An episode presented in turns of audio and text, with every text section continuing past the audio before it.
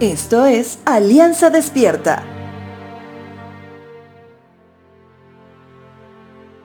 Cuando el pueblo escogido por Dios había salido libre de su opresor de turno, en este caso los egipcios, pensaron que los caminos que los llevaría Dios sería conforme a lo que ellos les parecía más conveniente.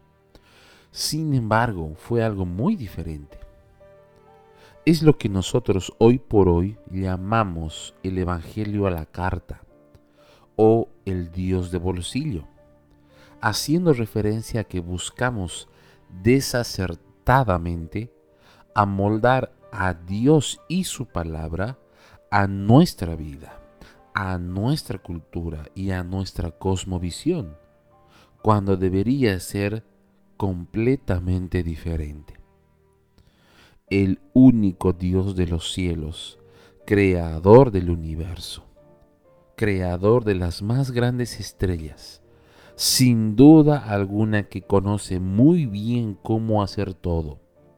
Su corazón creador está en orden hasta en el más mínimo detalle.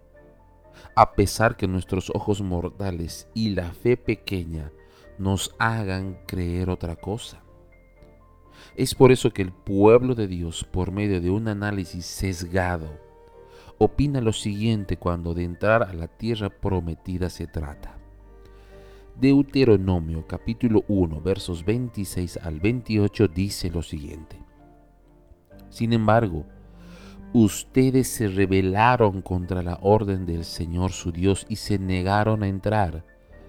Se quejaron dentro de sus carpas y dijeron, Seguro que el Señor nos odia, por eso nos trajo desde Egipto, para entregarnos en manos de los amorreos, para que nos maten. ¿A dónde podemos ir?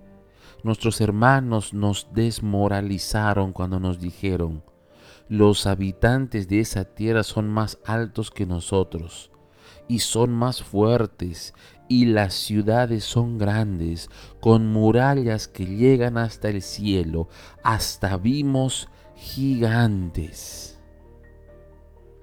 Si Dios nos ha llevado por un camino donde aparentan ser gigantes, donde los muros altos son difíciles de superar, te digo algo, Él no se ha equivocado.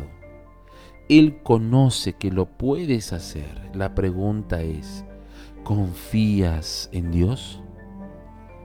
Los caminos de Dios edifican nuestra vida con seguridad.